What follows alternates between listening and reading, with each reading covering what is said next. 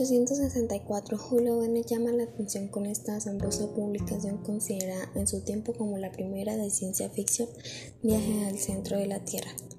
Sus personajes son Axel, que es el narrador de la historia, y el personaje esencial es el sobrino del instructor Lindelbrook y trabaja categorizando minerales y piedras. Además, le obligan a correr la aventura.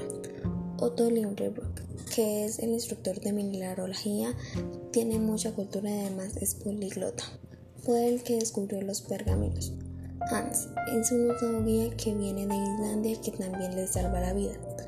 Marta es la asistente del instructor Lindeberg. Robert es la querida de Axel, esto la nombra muchas veces para recordarla. A medida que comienza la aventura, un mundo desconocido y misterioso se abre ante los ojos de los intrépidos viajeros que arriesgan en su vida en la empresa. Su primer encuentro con este nuevo mundo tiene lugar en la caverna capaz de contener la cantidad de agua de un océano. Cerca de allí hay un bosque de hongos donde hallan esqueletos de animales y de humanos. El guía construye una balsa, se embarcan e inician una travesía con el objetivo de alcanzar otras salidas en orillas opuestas. Durante la travesía pescarán peces extinguidos de diferentes géneros, encontrarán monstruos marinos enormes, siguen navegando y son amenazados por una tempestad y un disco de fuego les arranca la vela con el mástil, por lo que son arrastrados con gran rapidez hasta la balsa, chocan con los arrecifes de la costa.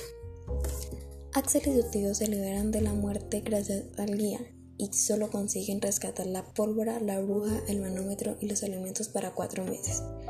Si bien han perdido las armas, luego deciden inspeccionar donde habían llegado a la deriva. Encuentran un cementerio de cuerpos fusilados donde se halla un cráneo humano y luego un cadáver entero medio momificado de la era cuaternaria.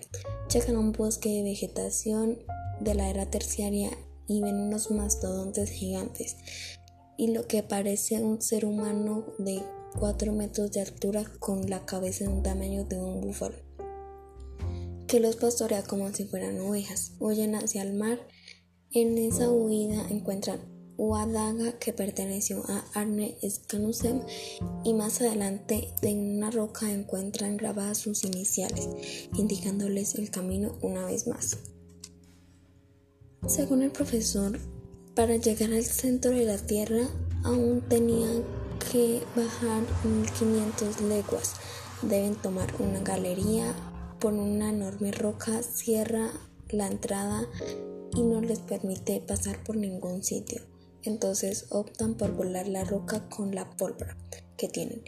Esta explosión, la extrema inestabilidad del terreno hace que provoque un terremoto y que el mar se los lleve bruscamente a lo largo de inversas galerías saliendo de tres disparados por la chimenea de un volcán en actividad. Comprueben que no están en Islandia sino en pleno Mediterráneo. Sin poder creerlo, habían entrado por un volcán en Islandia y habían salido por otro en Italia. Cuando Axel y su tío regresan a casa, ya la noticia de su viaje al centro de la Tierra se había extendido por todas partes.